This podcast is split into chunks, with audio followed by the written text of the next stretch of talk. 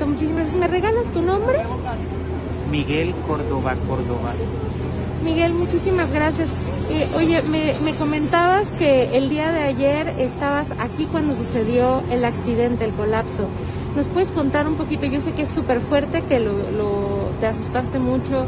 Cuéntanos un poquito cómo lo viviste, qué estabas haciendo. Eh, cuéntanos. Yo vivo en condición de calle, señorita, y siempre me quedo aquí debajo del puente de los olivos sobre Tezonco. Pero ayer venía de vender mis botellas de la polvorilla cerca de las minas y me regresé para por mi cobija. Estaba yo como a las nueve y media acostado con unos amigos. Estábamos platicando, Tú normalmente te quedas a dormir por esta siempre, zona. siempre aquí debajo del puente. Esta es mi zona. Y me dices que antes de- del colapso hubo como un crujido. Cuéntanos. Eran más o menos como las 10 de la noche cuando se escuchó como si tronara un fierro. Se cimbró la banqueta de donde estábamos nosotros acostados debajo del pilar que está aquí, cerquita el segundo, y donde está enfrente, de donde están las cazuelas. Pero se cimbró bien feo y tronó y se movió. Y nosotros salimos corriendo, ni siquiera jalamos nuestras cobijas. Apenas Cuando de repente íbamos corriendo y nos caímos porque se vino el cimbradero grande y se vio cómo se vino el metro hacia abajo en dos. Se hundió. Una desesperación de gente horrible. No le deseo a nadie que lo vea. No me gusta platicar de esto porque lo que viví fue una cosa horrible. Gracias a la bendición de Dios. Sigo vivo aquí. Yo me dedico a juntar mis botellas y mis latas y de eso vivo todos los días. Pero ¿Quieres fue vamos terrible. Caminando un poquito para allá. ¿Ves? Tantito. Listo. Oye, y este.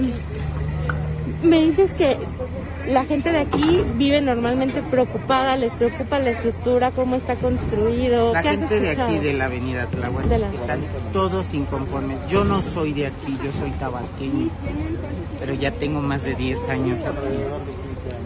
Y la gente siempre inconforme porque esta estructura desde su principio nunca estuvo nada bien. Se sembraron sobre cimientos de arena abajo y es lo que tiembla. Cada vez que hay un temblor aquí, se mueve toda la mina. La mina tiembla, por eso se está desgarrando los cerros. ¿Y a ti te, que, que duermes por aquí te da miedo? ¿Es una zona que te Siempre busco un lugar al aire libre, pero cuando ya me canso, me quedo debajo del puente, pero se siente muy feo. El último metro que viene, viene cargadísimo para llegar al paradero y se simbra, se simbra todo arriba y se simbra hasta en el piso donde estamos nosotros. En un momento, Dios no lo quiera, un temblor grande, masivo. Se acaba con todo lo que hay aquí en todas las orillas. Tan solo las calles están muy cerradas, dos carros apenas entran en la avenida. Oye, y me cuentas, tú pasas por aquí, además de dormir aquí, pasas por aquí seguido, porque cuéntanos, ¿a Todos qué te los dedicas? días, yo paso seis veces al día. Desde el paradero hasta Atlalilco, de Atlalilco al paradero voy y vengo, junto mis botellas y mis latas. Y, a- y ahorita que, que estás viendo todo esto, ¿qué- ¿cómo te sientes? No, ¿Estás triste? señorita. ¿Estás todavía mucho en shock? Me quedé, no, me quedé, venía yo llorando desde la nopalera, porque dije, hay gente que a lo mejor no se despidió de su familia y por una idiotez, y perdón lo digo así, por una idiotez de nuestras autoridades que quieren llevarse un dinero en la bolsa, compran materiales de mala calidad. Y ahí están las consecuencias. Y ahorita vienen las elecciones y se van a echar la bolita unos a otros. Y los que pagamos, hasta los más pobres.